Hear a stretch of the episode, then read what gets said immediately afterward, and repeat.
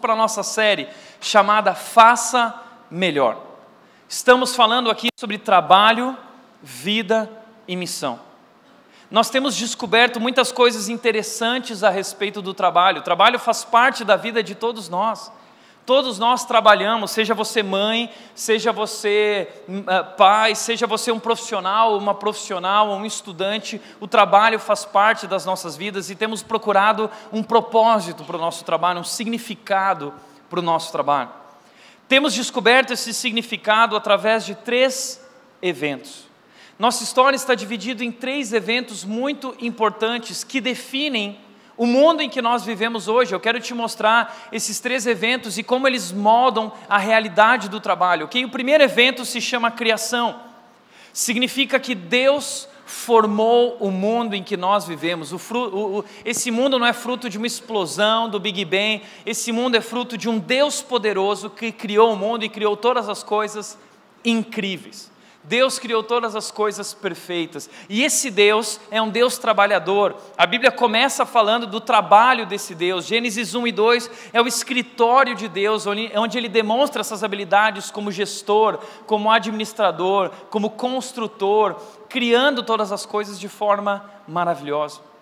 E a Bíblia diz que Deus nos criou a sua imagem e semelhança, isso significa que nós também fomos criados para o trabalho. Então o trabalho foi criado por Deus e por isso o trabalho é uma dádiva. O trabalho não é uma maldição, o trabalho não deve ser um fardo. O trabalho é um presente de Deus e faz parte da nossa natureza e da nossa identidade trabalhar. Quem trabalha se realiza através do trabalho, se, se encontra através daquilo que faz, se descobre. Por isso, Gênesis 2,15 disse: O Senhor Deus colocou o homem no jardim do Éden para cuidar dele e cultivá-lo. O trabalho, então, é um chamado de Deus, é isso que nós descobrimos que é a vocação. Vocação não é você fazer o que você gosta, vocação é você fazer aquilo que você foi chamado por Deus para fazer. E mais, vocação é a maneira como Deus se expressa através de você. Deus te fez único. Deus te deu dons e habilidades que te distinguem de todos os outros seres humanos. Você é singular e nós juntos, trabalhando em cooperação, nós somos completos.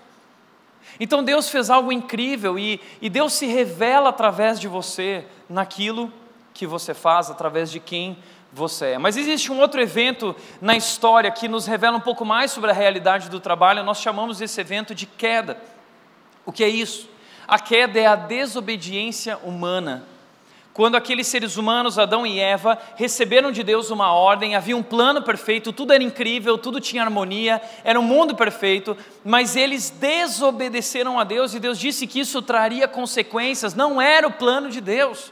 Mas quando isso aconteceu, o mal entrou no mundo e destruiu e deformou, por isso o pecado deforma, o mal deformou aquilo que Deus havia criado que era perfeito, destruiu nossos relacionamentos destruiu o mundo em que nós vivemos, é por isso que o mundo vive esse caos, é por isso que tudo está em desordem e cada vez mais em desordem, é por isso que tanta violência, tanta de, de, de, é, criminalidade. E uh, o pecado também deformou o trabalho, a realidade do trabalho. A Bíblia diz: Maldita é a terra por sua causa, por essa desobediência, porque agora a terra vai produzir ervas daninhas e, e vai, vai dar muito mais trabalho. Então ele diz: Com o suor do seu rosto você comerá o seu pão. Então o trabalho é uma dádiva, mas agora ele está, ele tem consequências, ele se tornou mais difícil, ele está sob maldição, ele não é maldito, mas ele está amaldiçoado, é mais difícil. Agora nós precisamos trabalhar muito mais, precisamos de muito mais esforço para alcançar muito menos resultado. É isso que aconteceu, essa é a consequência. Por outro lado, existe um outro evento na história que molda a nossa perspectiva do trabalho e nos dá uma nova motivação para o trabalho. Nós chamamos esse evento de redenção. O que é isso? Redenção é o nosso nome como igreja. É, redenção é aquilo que Jesus Cristo veio fazer, ele veio nos salvar. Nós estávamos perdidos, nós acabamos de cantar isso, mas Ele nos salvou, Ele nos amou, Ele nos resgatou, e Jesus Cristo veio para transformar aquilo que o mal destruiu, aquilo que o pecado destruiu. Jesus Cristo veio redimir, resgatar, trazer de volta para si. Ele nos trouxe de volta, é por isso que nós estamos aqui, tudo aqui é sobre Jesus Somos pessoas imperfeitas, mas temos sido transformados por esse amor perfeito e maravilhoso de Deus. Esse Jesus também transforma a realidade do trabalho. Ele nos convida a ter uma nova perspectiva em tudo que fazemos. Ele diz: em tudo que fizerem, em tudo, trabalhem de bom ânimo, como se fosse para o Senhor e não para os homens. Então Jesus nos convida a uma nova perspectiva e em Jesus há uma nova motivação para o trabalho. O trabalho é uma missão onde eu estou levando o nome de Jesus. Eu não trabalho para fazer o meu nome conhecido, eu trabalho para fazer o nome dele conhecido. Colossenses 3,17 diz: Em tudo que fizerem, seja em palavra ou em ação, façam em nome do Senhor Jesus. É isso. Agora nós trabalhamos com essa nova motivação, fazer o seu nome, o seu propósito, a sua missão e ajudar a redimir e transformar o mundo em que nós vivemos, esse mundo mau. Hoje nós continuamos nossa série falando sobre isso. As próximas mensagens da série desse domingo e dos próximos dois domingos será sobre isso. Hoje nós vamos falar sobre um assunto muito bacana, daqui a pouco você vai descobrir. Semana que vem vamos falar sobre como lidar com o ambiente de trabalho difícil um chefe difícil, um ambiente tóxico, como não ser influenciado por isso e como influenciar esse ambiente, como lidar e perseverar num ambiente assim difícil. E na última semana nós vamos falar sobre a missão de Deus para as nossas vidas. Vai ser incrível. Mas hoje eu quero te chamar para prestar atenção para esse texto. Hoje nós vamos aprender com as formigas.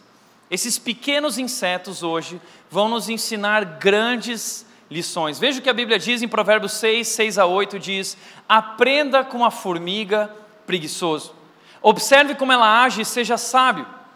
Embora não tenha príncipe, nem autoridade, nem governante, ela trabalha duro durante todo o verão, juntando comida para o inverno. Antes de começarmos, nós precisamos entender o contexto desse livro de Provérbios. Esse livro foi escrito por Salomão. Semana passada nós descobrimos quem é Salomão, o rei de Israel, um homem muito sábio. Esse homem, ele escreveu três livros que ficaram famosos, best-seller, Cantares, Provérbios, uh, uh, Eclesiastes. E vimos semana passada um pouco sobre Eclesiastes e hoje estamos aqui falando um pouco sobre Provérbios. O livro de Provérbios é incrível. É um livro muito prático. O que Salomão quis fazer nesse livro, ele, ele escreve esse livro junto com outros sábios, para ensinar como se estivesse ensinando seu filho. O livro de Provérbios é um pai ensinando o seu filho a sabedoria, mas a sabedoria de maneira prática, de maneira muito simples, para a vida uh, do cotidiano, as coisas simples. Então, na cultura judaica, no meio do povo de Israel, os pais, eles tinham uma tarefa, ensinar os seus filhos a amar a Deus.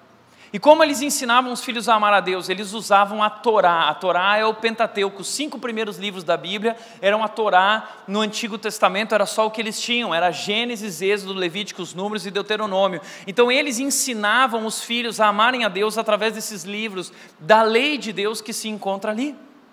Então, o que Salomão está fazendo é traduzir essa lei de Deus, essa Torá, e tornar essa sabedoria prática para a nossa vida no cotidiano, estabelecendo o mandamento de Deus, estabelecendo o padrão de Deus para as nossas vidas.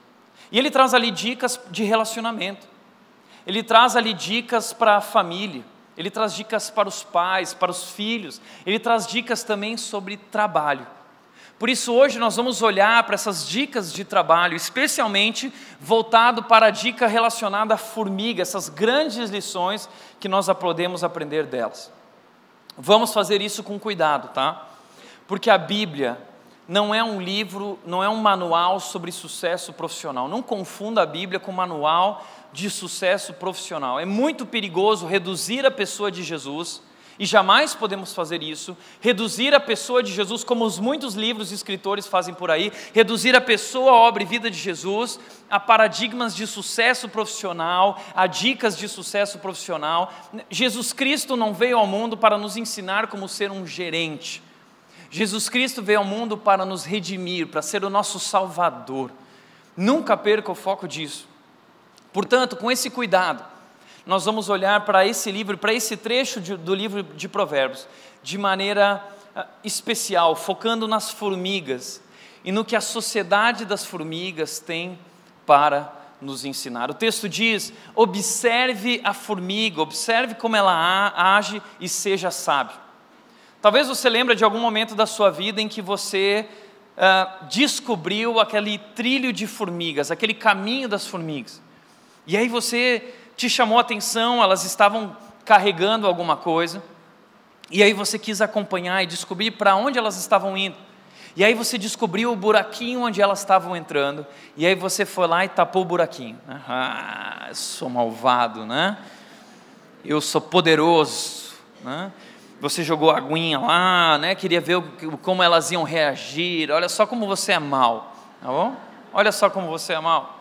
Mas todos nós já fomos surpreendidos pelas formigas e percebemos ah, que elas são máquinas de trabalho.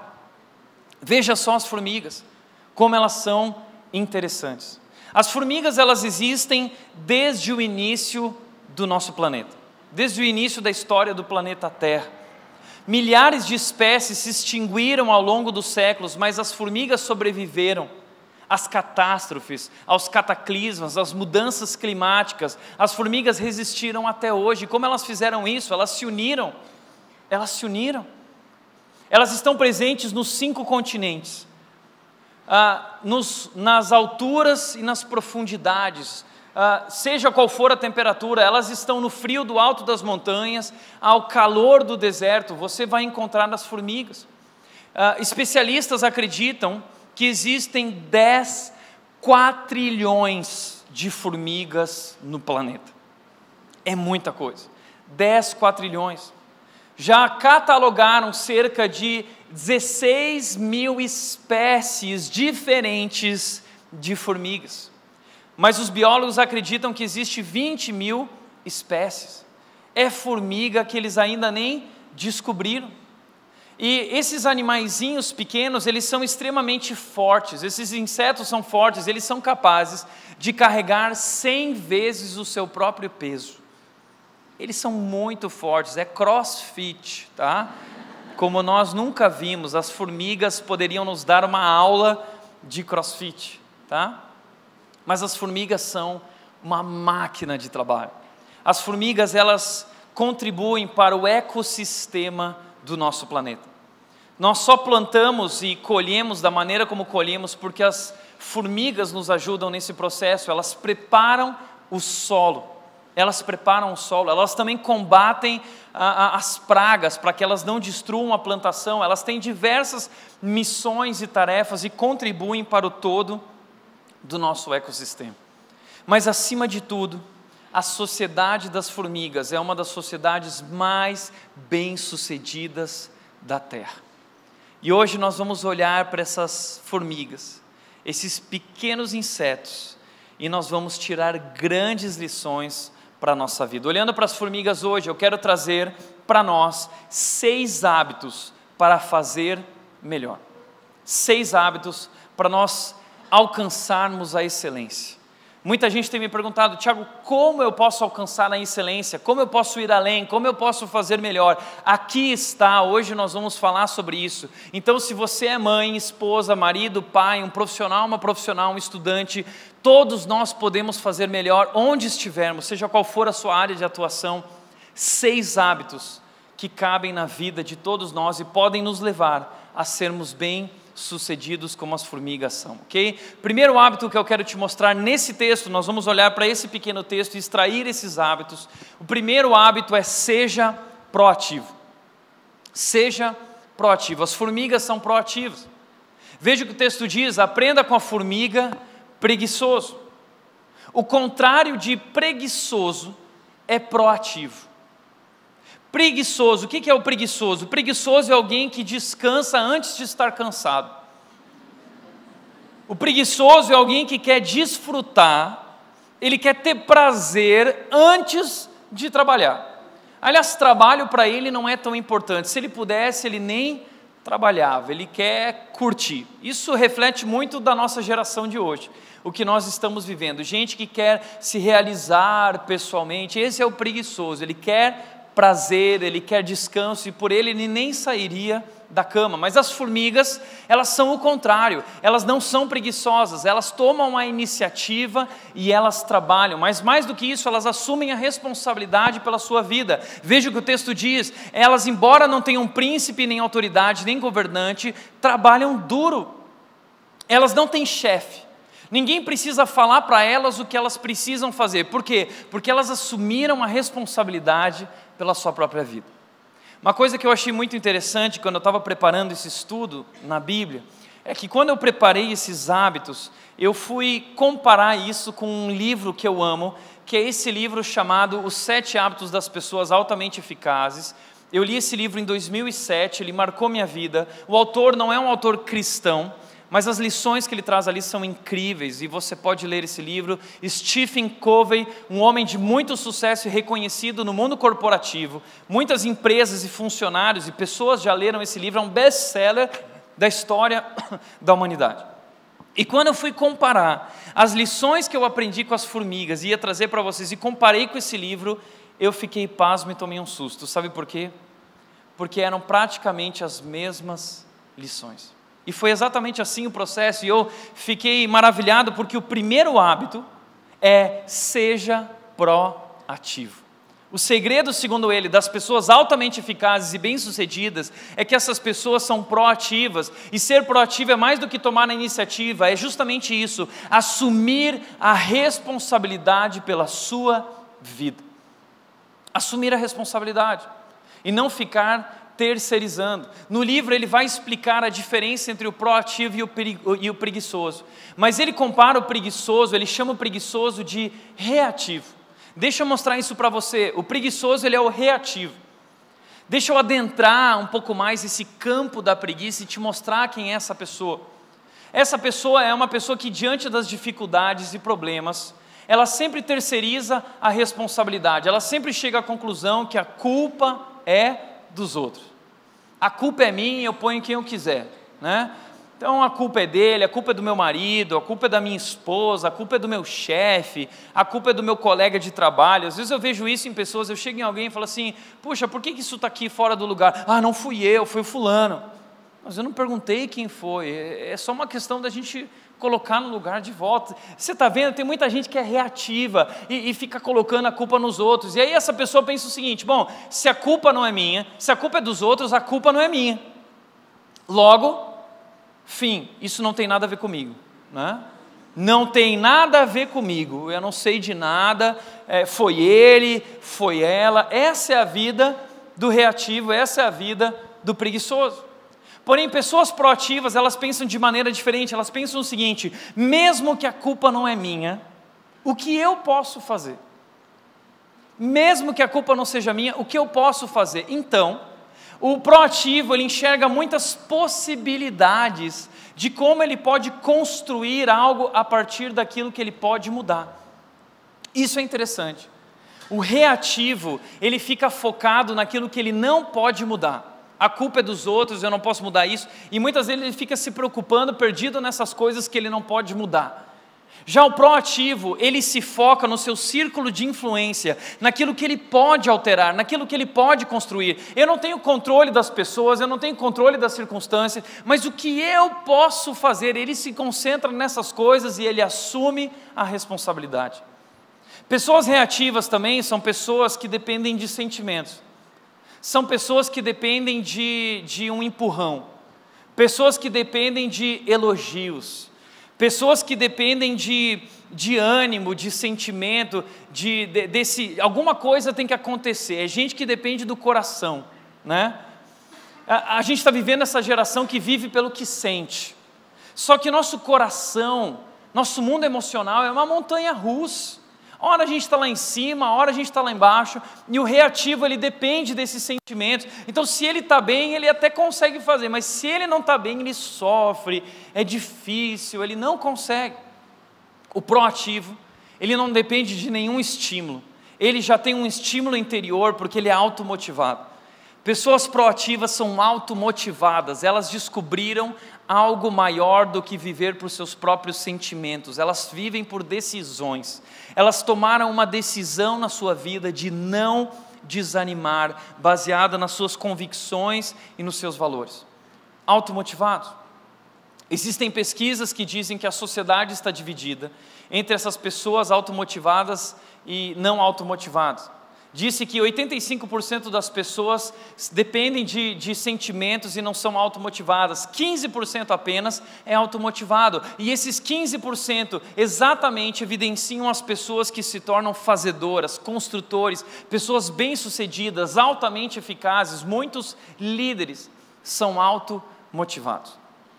Às vezes, alguns pastores e líderes me procuram e perguntam: Tiago, qual é o segredo para conduzir uma igreja assim, para ter tanta energia, para fazer as coisas, e eu sempre digo o seguinte: você precisa ser automotivado.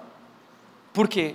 Se você depender das circunstâncias, se você depender das pessoas, você não vai a lugar nenhum. Você precisa ser conduzido por uma decisão maior, uma convicção maior, e a igreja vai ser um reflexo de quem você é como pastor. A empresa é um reflexo de quem você é como gerente, como empresário, como líder, como executivo. A sua família é um reflexo de quem você é como pai, como marido. O seu casamento é um reflexo de quem você é como marido. O seu casamento é um reflexo de quem você é como esposa. Por isso, você não pode depender, você não pode pôr a culpa nos outros, você tem que assumir a responsabilidade. E se você deixar a peteca cair, tudo cai junto com você, é destruído. Se o pastor desanima, a igreja vem abaixo junto com ele. Se o líder desanima, e perde o fio da meada, a empresa segue na mesma direção. Você precisa ser automotivado.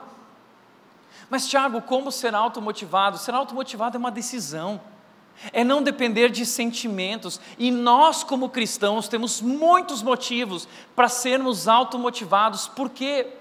Porque Jesus Cristo deu a vida por nós. Ele nos convida a essa nova perspectiva no trabalho, ele nos convida a uma nova motivação, um novo ânimo. Ele disse: em tudo que fizerem, trabalhem com bom ânimo. O que é isso senão automotivação? É, é trabalhar com bom ânimo. Por quê? Porque nós temos como referência Jesus Cristo e o trabalho que ele fez naquela cruz, trabalho que nós não poderíamos fazer. Ele deu a vida por nós, ele nos salvou, ele nos perdoou, ele derramou sobre nós o seu amor e esse amor nos salvou, tendo transformado as nossas vidas, essa salvação garante o nosso futuro. Ele disse: Eu estou com vocês. Na Sua palavra, Ele diz: Se Deus é por nós, quem será contra nós? Não temos motivos para desanimar. Não temos motivos para desistir, não temos motivos para desfalecer, nós temos motivos, inúmeros motivos para acreditar, para continuar, para ter esperança para ter alegria, para ter força nele, temos uma nova direção. Então, como cristãos, somos chamados para ser automotivados, acordar todas as manhãs, faça chuva ou faça sol, diante das dificuldades, seja do que for, eu me lembro do que Jesus Cristo fez na cruz por mim, a sua obra, o seu amor, e eu continuo firme, porque eu sei que minha vida está nas mãos dele e nada pode afetar a minha vida e o meu destino. A minha vida está nas mãos de Deus, a sua vida está nas mãos de Deus. Está vendo? Trabalhem com bom ânimo. Por isso, pessoas reativas são pessoas que também esperam circunstâncias favoráveis. Ah, não, eu estou esperando o melhor momento. Agora não dá, né? Eu preciso de, um, de uma circunstância favorável. Talvez isso nunca vá acontecer. Pessoas proativas, elas não criam, elas não esperam as circunstâncias favoráveis, elas criam as oportunidades. Pessoas proativas, elas enxergam a oportunidade no meio da crise. São pessoas que constroem a partir da dificuldade. É isso que torna eles tão especiais. Formigas são assim. As formigas se preparam para a crise. As formigas criam oportunidades, elas estão sempre um passo à frente. Mas vamos pensar um pouco mais do que a Bíblia fala sobre o preguiçoso. Veja só, Eclesiastes 11:4 diz: "O agricultor que espera condições de tempo perfeitas nunca vai semear, nunca vai plantar, que não existe condição perfeita. Se ele fica observando cada nuvem, ele não colhe. Então para de ficar esperando as coisas acontecerem. Faça chuva, faça sol. O proativo decidiu construir e fazer. A Bíblia também diz sobre o preguiçoso em Provérbios 26, 14. Com a porta gira em suas dobradiças, assim o preguiçoso se revira em sua cama. Então a porta ela fica no mesmo lugar e vira para cá e vira para lá e vira para cá e vira para lá. Ela não sai do lugar. Assim é o preguiçoso. Ele fica na cama virando para cá e para lá. Ele não sai do lugar e ele fica lá apertando só mais cinco minutinhos. Né? Só mais cinco minutinhos. É aquele despertador de cinco em cinco minutos, né? E fica ali, eh, não, ainda não, ainda não, ah, hoje está chovendo, não, hoje não vai dar certo, hoje não é um bom dia, hoje está muito frio, hoje está muito quente, ah, hoje eu não estou com vontade. Né? Esse é o preguiçoso. A Bíblia também fala sobre o preguiçoso o seguinte, Provérbios 22, 13: o preguiçoso, o reativo, ele diz: há um leão lá fora, se eu sair, ele me matará. Tem um leão lá fora, ai que medo. Então, eh, são pessoas que são inseguras pessoas que têm medo, dificuldade de encarar a realidade, sim, há um leão lá fora. O mundo é cruel. O mercado de trabalho pode ser cruel também, o mundo corporativo. Mas Deus mandou nós irmos em frente. E nós precisamos aprender a matar um leão por dia, se for necessário. Nós temos confiança e fé que nosso Deus está conosco, não precisamos temer. Mas o preguiçoso ele desiste mesmo antes de tentar, porque ele fica olhando e diz: não, vai ser muito difícil. Não porque eu não consigo, não porque eu não tenho potencial, não porque não vai dar certo, imagina o que vai acontecer. Você precisa sair por essa porta, você precisa se mover, você precisa sair do comodismo. O maior inimigo do trabalho é o comodismo. Por isso também a Bíblia diz o seguinte, uh, Provérbios 6, 9, a continuação do nosso texto das formigas, diz o seguinte: Até quando você vai ficar deitado, preguiçoso? Até quando se, quando se levantará do seu sono? E continua dizendo: Até quando você vai ficar cruzando os braços e olhando para o alto, esperando as coisas acontecerem? Até quando? Qual é a ideia aqui? Até quando você vai ficar nesse sofá, sentado, assistindo televisão, assistindo Netflix? Até altas horas da tarde, não tem ânimo para trabalhar. Até quando você vai ficar olhando para o Facebook, para o Instagram, a vida das pessoas e se comparando e dizendo, ah, porque elas tiveram sorte, ah, porque elas tiveram oportunidade. Sim, elas tiveram uma sorte de 12, 14 horas de trabalho por dia. É, é isso que é a sorte delas. Essas pessoas abdicaram, sacrificaram sua vida em torno do trabalho. Nós devemos aprender a ter uma relação saudável com o trabalho. Não devemos ser indolentes, preguiçosos, mas também não devemos idolatrar o trabalho e se tornar viciados. A formiga sabe a hora de trabalhar e a hora de parar, e o descanso é tão sagrado quanto o trabalho. Mas precisamos primeiro trabalhar para depois descansar. Então a ideia do texto aqui é o seguinte: até quando você vai ficar reclamando da sua vida? Até quando você vai ficar colocando a culpa nos outros? Até quando você vai ficar apontando o dedo e dizendo que o outro fez para você, o que o outro fez para você, e que você não consegue porque ele fez isso, porque ele fez aquilo? Até quando você vai ficar esperando as condições favoráveis? Até quando você vai reclamar da sua situação financeira? E quanto tempo você vai ficar resmungando, dizendo que não teve as mesmas oportunidades que o fulano teve e que o ciclano teve? Até quando? Quando você vai assumir a responsabilidade pela sua vida e parar de terceirizar a responsabilidade? Essa é a ideia que a Bíblia está trazendo sobre o preguiçoso. Nessas duas últimas semanas, nós fomos surpreendidos com essa moça aqui. Sabe quem é ela? A Betina. A Betina tem apenas 22 anos. E com apenas R$ 1.500 ela alcançou um patrimônio de mais de um milhão e não sei quantos reais. Okay? E virou a notícia do momento.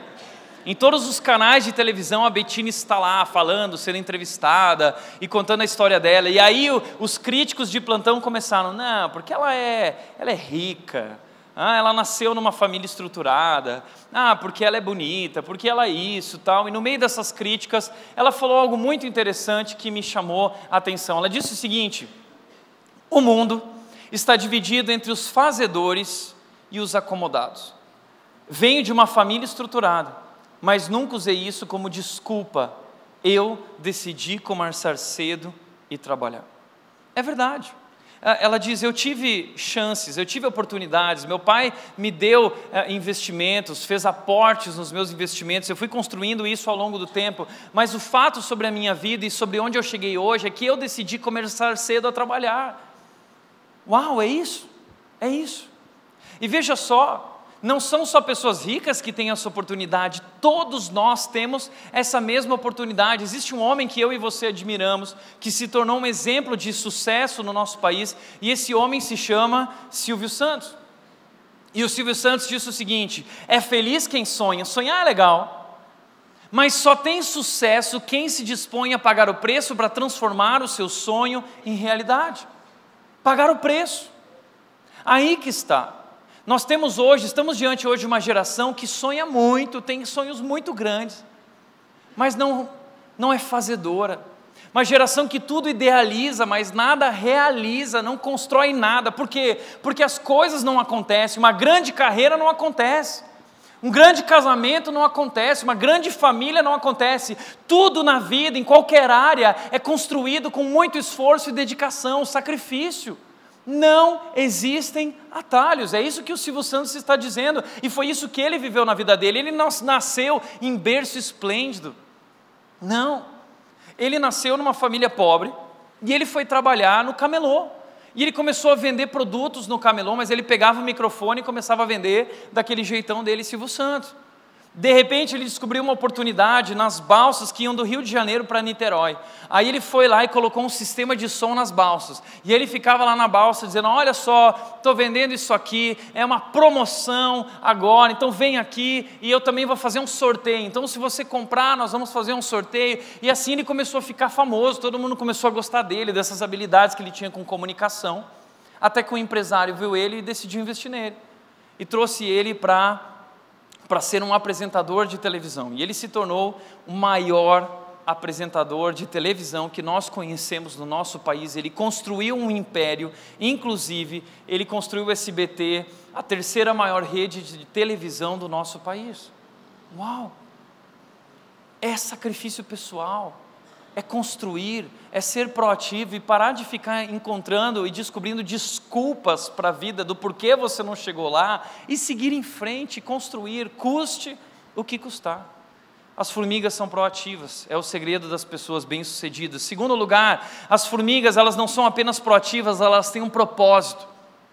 Elas não trabalham por trabalhar. Elas sabem onde elas querem chegar e, portanto, sabem como chegar lá. Veja só as formigas, o que elas estão fazendo quando trabalham? Elas estão juntando comida para o inverno. E veja, existe um propósito ainda maior do que apenas juntar comida para o inverno. Por que, que elas juntam comida? Sabe por quê? Porque para elas resistirem às temperaturas frias do inverno, elas vão precisar se recolher na sua colônia. E elas só vão sobreviver se elas tiverem comida. Então, o propósito maior delas é a sobrevivência. Elas querem sobreviver e por isso elas juntam comida para o inverno. Agora, o interessante das formigas, algumas vivem mais de um ano, mas muitas formigas vivem apenas uma estação. Muitas. Interessante que essas muitas das formigas que nascem no verão não estarão vivas no inverno. Então, por que, que elas trabalham? Sabe por quê? Elas trabalham por um propósito muito maior do que a própria vida delas. Quando elas morrem, elas deixam um legado para as gerações que estão vindo, para aquelas formigas que vão nascer no inverno.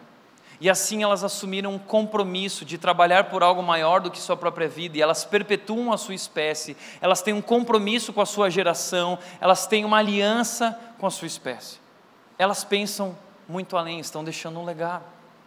Veja só, ah, quando a gente fala sobre trabalho, nós precisamos entender muito bem por que nós fazemos o que nós fazemos, qual é o nosso propósito, onde nós queremos chegar. O livro Sete Hábitos das Pessoas Altamente Eficazes, o segundo hábito é tenha um objetivo em mente. E o autor diz o seguinte: uma compreensão clara do destino, do propósito, nos ajuda a saber para onde estamos seguindo, de modo a compreender melhor onde estamos agora e como dar passos na direção correta. Se você não sabe onde você quer chegar, talvez você nunca chegue lá. Ah, porque, como disse, eu gosto daquela história do, da Alice no País das Maravilhas, no desenho. Ela chega num momento de uma encruzilhada, tem vários caminhos, e aí ela pergunta para o gato o seguinte: Gato, qual caminho eu preciso pegar? E o gato diz: Onde você quer chegar? Ela fala assim: Não sei. Aí diz: Então qualquer caminho serve. Para quem não sabe onde quer ir, qualquer caminho serve. Agora, se você sabe onde você quer chegar, você tem um propósito, isso te ajuda a entender onde você está e como chegar lá, e como dar os passos corretos e como tomar decisões corretas. Cada escolha que você faz, cada decisão que você toma, cada compromisso que você tem hoje afeta diretamente o seu destino. E se você não sabe onde você quer chegar, você não vai saber que decisões tomar. Isso influencia diretamente a nossa vida. Por isso, esses homens ah, ah, ah, altamente bem-sucedidos, todos eles dizem que nós precisamos ter uma declaração de propósito de vida. Qual é a missão da sua vida? Para onde você está indo? Onde você quer chegar? Ele fala sobre isso no livro. Nós precisamos identificar, nós precisamos detectar a nossa missão de vida. E por que detectar? Por que não criar? Não é para você inventar uma missão é para você detectar a sua missão. Sabe por quê? Porque a Bíblia diz em Provérbios 16, 4 que Deus fez tudo com um propósito definido. Tudo. Isso significa que você não é um acidente. Isso significa que você não é fruto do acaso. Você não é fruto de uma evolução, você não é um átomo perdido no universo. Não. Deus formou você com um propósito. E Deus se revela através de você nesse mundo. E você precisa identificar qual é a sua missão, qual é o seu propósito. Nós estamos falando sobre isso na nossa série. Como identificar uh, perguntas como onde eu quero chegar? Uh, perguntas como como eu quero ser lembrado. No livro ele traz uma experiência bacana de você visualizar o seu funeral. Tá? Você está lá no seu funeral, você, você vê o seu cadáver lá no caixão sua família, seus amigos, colegas de trabalho, todos lá, o que você gostaria de ouvir deles sobre você? Como você quer ser lembrado? Qual legado você quer deixar para sua família, para os seus filhos, para o mundo? O que é mais importante para você? Quando você declara o seu propósito e missão, você entende o que é mais importante e o que são os teus valores, isso define teus valores. Outra pergunta: quais são meus dons e habilidades? Deus te fez com um propósito e te moldou, te deu um design divino especial para você poder cumprir esse propósito. Como Deus te fez? E por último, qual é o propósito de Deus para a sua vida? Qual é o propósito de Deus para a sua vida? Qual é a sua missão aqui na terra? Eu, semana passada, falei sobre esse homem que me inspira, chamado Truett Cathy, que é o presidente do Chicken Filé, agora já falecido, mas deixou um grande legado para sua família e para os seus filhos e para os seus funcionários. Uma das maiores redes de restaurantes dos Estados Unidos, o queridinho dos americanos. E nós vimos semana passada que ele não abre de domingo, por quê? Porque domingo é o dia para descansar. É um valor que ele tinha e mantém até hoje. E muita gente disse que ele não ia resistir, mas ele resistiu. Uh, Deus honrou esse, esse valor que ele tem, esse valor de deixar as famílias descansarem no domingo, curtirem no domingo, irem para a igreja. Ele mesmo foi professor de escola bíblica dominical durante 50 anos na sua igreja, ensinando homens e mulheres a serem líderes e descobrirem o seu propósito. E sabe o que é mais interessante e surpreendente? Sabe qual é o propósito do Chicken Filé? Essa grande empresa no mundo. Sabe qual é o propósito deles? Se você for procurar, você vai descobrir qual é o propósito. É esse aqui: glorificar a Deus, sendo um mordomo fiel de tudo que nos é confiado e ter uma influência positiva sobre todos os que entram em contato com o Chicken Filé. Influenciar. Para Truth Cat, frango era simplesmente uma ferramenta para realizar o seu verdadeiro propósito, honrar a Deus e ajudar as pessoas. Uau! Já parou para pensar nisso? Que o que você está fazendo hoje é só uma ferramenta para um propósito maior, honrar a Deus e ajudar as pessoas. É isso que as formigas fazem. Elas estão honrando ao Criador delas e elas estão ajudando umas às outras. É assim que elas vivem. Isso deveria moldar a nossa vida, a nossa carreira e aquilo que nós somos. Terceiro hábito, as formigas não apenas elas são proativas, elas não apenas têm um propósito, um objetivo em mente. Esse propósito ajuda a gente a definir metas menores, objetivos menores. Isso também nos ajuda a se organizar. Não adianta sair fazendo as coisas de qualquer jeito. Nós precisamos fazer tudo com ordem e organização. O nosso Deus nos ensina a, a ordem e organização. Na criação, Deus faz tudo no tempo certo, divide a água, divide, é tudo de forma ordenada, é incrível, Deus é excelente e Ele tem o controle de qualidade. No final de cada dia, Ele diz: ficou bom, ficou bom. No final dos seis dias, Ele diz: ficou muito bom. Deus é organizado. Depois, quando a nação de Israel vai se formar, ele gasta 45 capítulos da Bíblia só para falar sobre como organizar essa nação, como prestar custo, culto, como construir o tabernáculo. Deus é um Deus de ordem e organização, e se nós queremos ser trabalhadores eficazes, excelentes, onde estivermos, precisamos nos organizar. Como se organizar? As formigas, elas entendem que precisam juntar comida, então elas se planejam, elas gastam o verão inteiro guardando esses recursos para o inverno. Primeira coisa que nós aprendemos é planejamento. O planejamento faz parte das pessoas proativas, não é só sair fazendo. Precisamos planejar antes, isso vai nos poupar esforço. Veja o que diz o texto de Eclesiastes 10, 10, Salomão disse: trabalhar com um machado sem corte exige muito mais esforço. Portanto, afie a lâmina. Ele está falando sobre planejamento. Planejamento é fundamental. Sem planejamento, tudo se torna muito mais difícil. Então, planejar vai te poupar muito tempo e muita força e muito suor. Planejamento é um segredo. A Bíblia também diz o seguinte: os planos bem elaborados levam à fartura, mas o apressado sempre acaba na miséria. Tem muita gente que tem ideia bacana, mas não se organiza, não planeja, não faz as coisas no tempo devido. A Bíblia diz que os planos devem ser bem elaborados. A vida é feita de ciclos, de momentos. Precisamos cumprir cada ciclo, senão as coisas não vão dar certo. Mas vivemos hoje essa geração fast food, geração miojo, que gosta de coisas instantâneas, não quer esperar e gosta de pular etapas. Não dá para pular etapas, precisamos planejar e cumprir o nosso planejamento se queremos chegar lá. Jesus nos ensina sobre planejamento, ele diz: qual o homem que quer construir uma torre e ele não senta antes para planejar e ver se consegue construir essa torre? Existe uma, um, pensamento errado entre o meio cristão gospel aí dizendo assim: ah, não, planejar é errado, as nossas vidas estão nas mãos de Deus. Não, não é isso. Planejar não é errado. É errado por a nossa confiança só no nosso planejamento. Nós dependemos da bênção de Deus. Provérbios 16, 1 diz o seguinte: ah, o coração do homem faz planos, mas a resposta certa vem do Senhor. Então nós fazemos planos, mas nós rendemos nossos planos a Deus e eles vão ser confirmados ou não por Deus, seja feita a tua vontade. Mas o planejamento faz parte. Por outro lado, também precisamos, a partir desse planejamento, descobrir encontrar nossas prioridades, estabelecer nossas prioridades. Recentemente, uma mulher me procurou, disse que lidera mães, elas estão assistindo a série Faça Melhor, e elas falaram: Tiago, como nós podemos fazer melhor? É muita coisa. Sabe como você pode fazer melhor no meio de muita coisa? Estabelecer prioridades.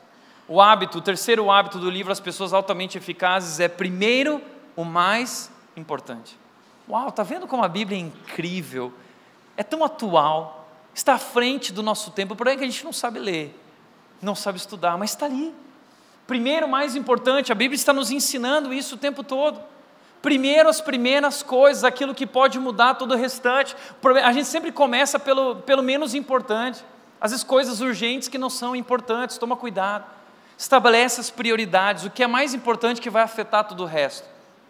Pensa, quais são teus papéis? Você é marido, você é pai, você é um profissional, uma profissional, você é, é você é esposa, mãe. A, a, a, estabelece prioridades do que é mais importante na sua vida. Mais do que isso, se em Deus nós encontramos força e foco para a nossa vida, e ânimo e automotivação, então talvez nós deveríamos estabelecer Deus como prioridade em nossas vidas, isso é óbvio, e colocar Deus em primeiro lugar no nosso dia a dia, e começar o nosso dia buscando ânimo eh, no Senhor, para enfrentar o que for. Primeiro, o mais importante, comece pelo mais importante, isso muda tudo. Depois, também precisamos aprender a administrar o tempo com inteligência, porque nós não sabemos muito lidar com o tempo, a gente é muito distraído, a gente perde o foco facilmente. Recentemente eu vi um artigo da Ruth Manus, é uma escritora, não é cristã, ela tem coisas que eu gosto, outras coisas que eu não concordo, ah, mas ela escreveu esse texto e eu acho ele muito bacana. Ela disse o seguinte: você pode procurar na internet, a geração que acha que trabalha muito, mas na verdade só trabalha mal. Não, não trabalha muito. Hoje está na moda, né? Falar assim, não, eu trabalho muito, eu sou um trabalhador, eu trabalho 10, 12, 14, 24 horas por dia, eu estou trabalhando dia e noite. E aí é, virou até moda aquele termo, uh, falar assim, ah, eu sou workaholic, né? Eu sou um workaholic. O que é um workaholic? É um viciado em trabalho. Isso também está errado, não há nada de louvor nisso, não há nada de correto nisso. Não devemos ser preguiçosos e indolentes, mas também não devemos idolatrar o trabalho. Cuidado. Mas não é uma questão de idolatria, é uma questão, na verdade, de que assim, existe esse mito de que pessoas importantes são pessoas ocupadas. Não, aquele cara é tão ocupado, ele deve ser importante. Então a gente vive ocupado achando que isso significa alguma coisa, mas por outro lado, como ela diz, na verdade não é que a gente trabalha muito, a gente só não sabe trabalhar, a gente não tem foco. E eu fui pesquisar um pouco mais sobre isso e eu, eu criei aqui os ladrões da produtividade. De, de acordo com os especialistas, eu levantei seis ladrões da produtividade. O primeiro ladrão da produtividade é as redes sociais: Instagram, Facebook. Você está lá trabalhando, daqui a pouco, plim, né? Fulano curtiu sua foto. Aí vai lá, dá uma olhadinha no perfil do fulano, no perfil da fulana aí já volta para o feed, começa, né, vou dar só uma olhadinha no feed aqui, dar uma rodadinha, né, nossa, olha, a fulana emagreceu, que droga, né? ah, ah, aí daqui a pouco aparece o que é isso, sou eu, sou eu na vida, que é isso fera, né, esses Instagrams bacanas, você pode seguir aí também, cuidado, tá? Mas aí você está lá, isso vai atrapalhando a sua vida, o Facebook, as coisas vão pipocando e o celular vai vibrando e te chamando, e isso te distrai. Quanto tempo você perde nisso e nem percebe? Agora o Instagram está trazendo estatísticas de quanto tempo a gente gasta nele. E aí de repente você vai olhar e toma um susto. Nossa, eu não sabia, né?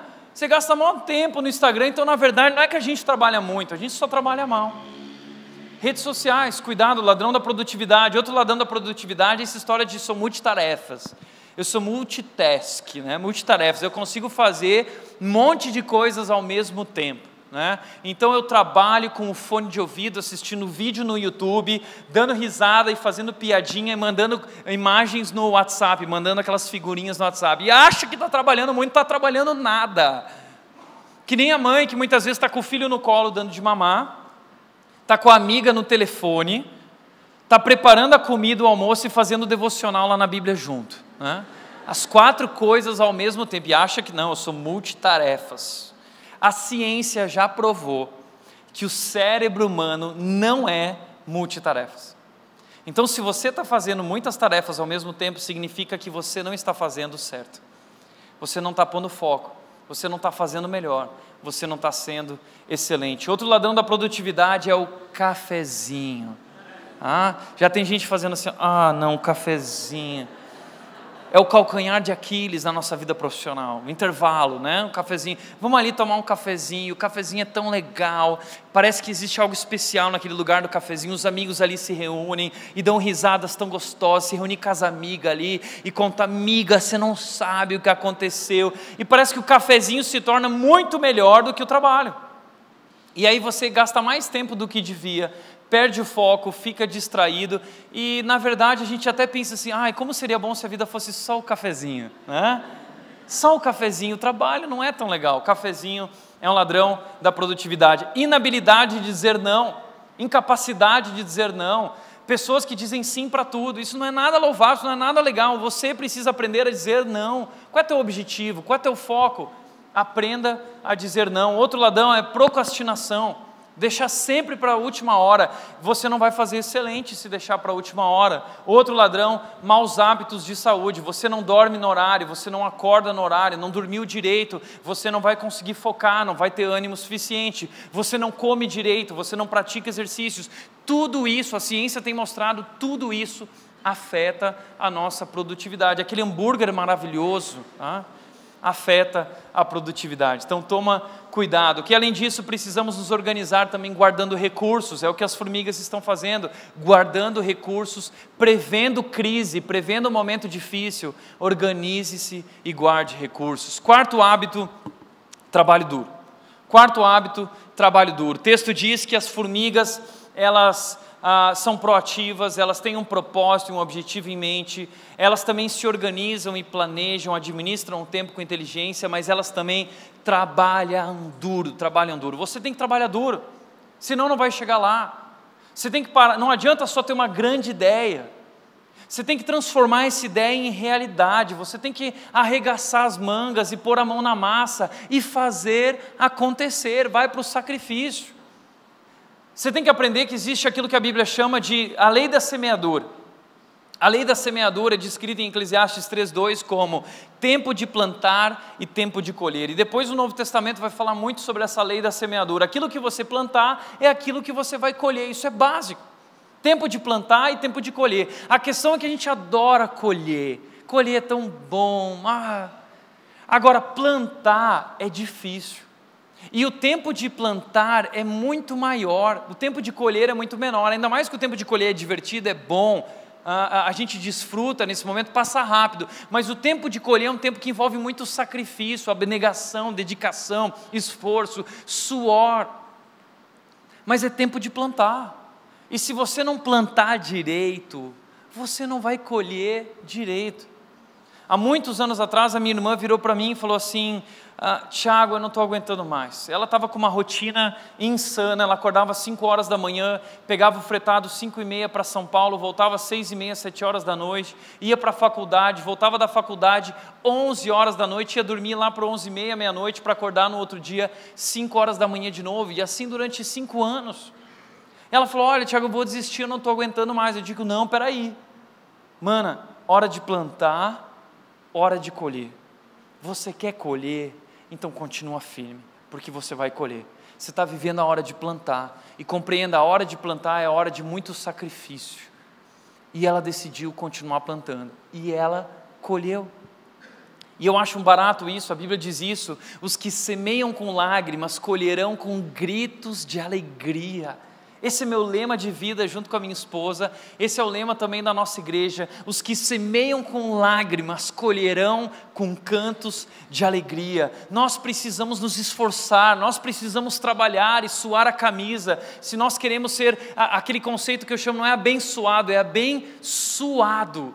Abençoado, a gente tem que suar e se você trabalhar e semear com lágrimas, é difícil trabalhar naquele, naquela empresa, é difícil, é com lágrimas. Fazer aquilo que você está fazendo é difícil. Cuidar dos filhos é difícil, momentos de lágrimas. Casamento é difícil, existem muitos momentos de lágrimas. A vida é cheia de momentos difíceis, mas entenda: o segredo do crescimento pessoal em qualquer área envolve dedicação, esforço e sacrifício. Não existe atalho. E se você quer comemorar um grande casamento, uma grande família, uma grande história de amor, grandes filhos, uma grande carreira, se você quer gritar de alegria, você vai precisar semear com lágrimas. Com lágrimas. Trabalho duro, vamos em frente. Faça chuva ou faça sol. Pague o preço. Custe o que custar. Quinto hábito: trabalho em equipe. Aprenda com a formiga. Quando o texto está falando da formiga, não está falando da formiga, uma só formiga, está falando dessa comunidade, está falando dessa sociedade. As formigas, elas vivem em colônias. Deixa eu te mostrar isso, como elas vivem, como elas trabalham em grupo através de um vídeo. Presta atenção.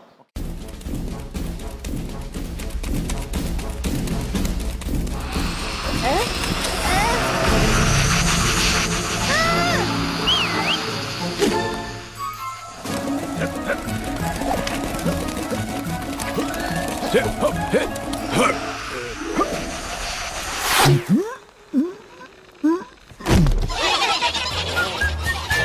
É mais inteligente trabalhar em grupo. As formigas já descobriram isso. A formiga sozinha é um animal extremamente frágil. Mas em grupo elas têm mais resistência, elas se tornam muito fortes. E assim nós também somos. Nós nos julgamos muito fortes, mas nós somos frágeis e fracos, mas juntos nós somos melhores e mais fortes. Veja que o livro Sete Hábitos também diz, traz dizendo que o sexto hábito é criar sinergia, é, é, aprender que nós precisamos fazer e construir juntos. O trabalho em equipe é bem mais eficaz do que pessoas trabalhando individualmente. Eu descobri isso na minha vida. Eu descobri na minha vida ah, isso que as formigas estão vivendo. Deixa eu te mostrar essas formigas. Ah, elas se chamam, essas formigas que apareceram no vídeo, elas existem de verdade, tá? Elas são as fire ants, são formigas do fogo, de fogo. Elas são, é uma espécie africana. E essa espécie é muito interessante. Quando elas estão diante de um desafio, elas se unem. Veja só uma foto real delas. Elas querem atravessar de um lugar para o outro. O que elas fazem? Elas fazem uma ponte. Elas se juntam, se unem, criam conexões fortes. E assim toda a colônia pode passar e atravessar. Elas vencem os desafios juntos. Quando vêm as enchentes, as enxurradas, elas poderiam morrer. Então o que elas fazem? Elas se unem. E elas fazem uma bolinha de formiga. E elas se unem, dizem os especialistas, biólogos, que podem chegar, essas bolas podem chegar a 100 mil formigas. E elas criam 70 conexões cada uma. Elas se juntam. E assim elas conseguem perpetuar a sua espécie e resistir às crises e aos problemas que elas enfrentam, porque juntos somos melhores. É o que a Bíblia está dizendo, Eclesiastes 4,9 diz: é melhor serem dois do que um, porque um ajuda o outro a alcançar o sucesso. Se nós formos dois, três, quatro, a gente vai chegar mais longe, o resultado vai ser maior. O texto continua dizendo: se forem dois ou três ou mais, quando cair, vai ter ajuda para se levantar. Salomão está dizendo: nós precisamos aprender a viver em comunidade. O ser humano foi criado para isso, mas nós vivemos um mundo que nos ensina a viver individualmente. Você não foi criado para viver individualmente, você foi pra, criado para viver em comunidade, coletivamente. Assim como as formigas são frágeis, nós somos frágeis e nós precisamos uns dos outros. E se nos unirmos, nós podemos ir muito longe. Se nos preocuparmos uns com os outros e não apenas com a nossa própria vida, olhando para o nosso próprio umbigo, e se a gente começar a, a, a, buscar ajudar e ser apoio e suporte um para o outro, nós vamos vencer as crises, nós vamos vencer as enxurradas, as enchentes, nós vamos vencer as tempestades, se nós estivermos juntos. Eu tenho descoberto isso na minha vida como pastor.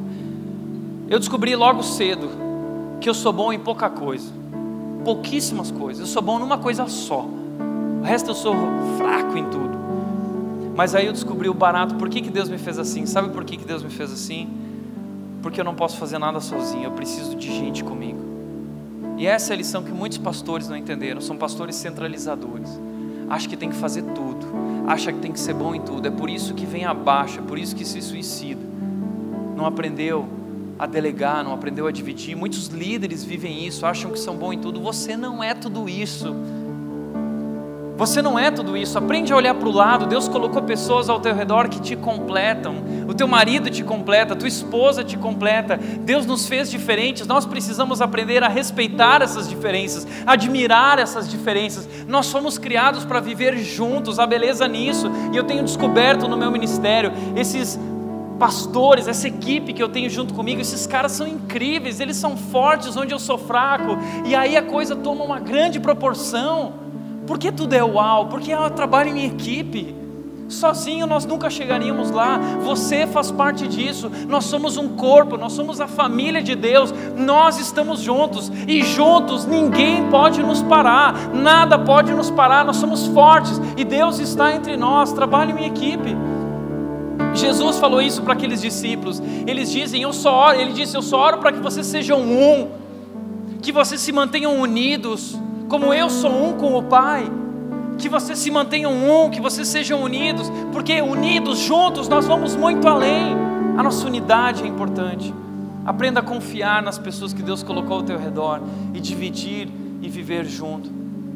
E por último, disposição para aprender. Disposição para aprender. As formigas, aqui a gente está aprendendo com o texto. O texto diz que a gente tem que aprender. Nunca pare de aprender. Esse é um dos segredos das pessoas de sucesso. Elas estão dispostas a aprender com qualquer um, até com esse pequeno insetinho. Tá vendo isso? Um pequeno insetinho nos humilha.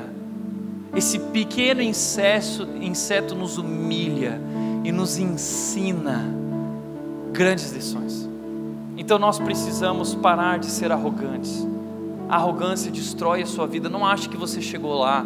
Não ache que você é o maioral, porque você não é. A Bíblia diz que o orgulho antecede a queda, o orgulho precede a ruína, o orgulho vai destruir a sua vida. Quem não aprende para de crescer. Quem não Quem para de aprender, para de crescer. Quem para de aprender, para de crescer. Por isso eu gosto do lema do Steve Jobs. Steve Jobs está presente na nossa série. Steve Jobs, ele acreditava nisso, vivia isso e falou sobre isso no discurso que ele fez numa universidade, se não me engano, em Stanford. Ele disse isso para os alunos: "Vocês querem ser bem-sucedidos? Então eu vou falar o seguinte, parafraseando o que ele disse: Seja faminto, seja aprendiz." Sejam aprendizes para sempre, sejam famintos para sempre, queiram aprender sempre, queiram mais, e não mais bens materiais, mas mais conhecimento. Aprender, eu ainda não tenho o suficiente, eu posso aprender com cada um, do mais simples, do mais humilde, aos poderosos, aos animais, aos insetos. Deus se revela através dessa humanidade, a obra de Deus revela a Sua majestade. Eu posso aprender com tudo, em cada detalhe da criação. Por isso, Provérbios 18, 15, Salomão disse: Quem tem discernimento está sempre pronto a aprender, seus ouvidos estão abertos ao conhecimento. Ser sábio é estar sempre pronto para aprender. Aqui estão os hábitos. Aprenda com a formiga, seja proativo, tenha um propósito, organize-se, trabalhe duro, trabalhe em equipe e não pare de aprender. Por isso, refletindo e praticando em cima disso. Em primeiro lugar, Deus te fez para um propósito. Você já compreendeu qual é o seu propósito, qual é a sua missão de vida? Deus te fez especial. E Ele tem uma missão para você. Segundo lugar, a vontade de Deus é que você trabalhe com ânimo, automotivado todos os dias. Ele deu a vida por você. Por isso, em tudo que fizer, faça o melhor. Deus fez o melhor em tudo.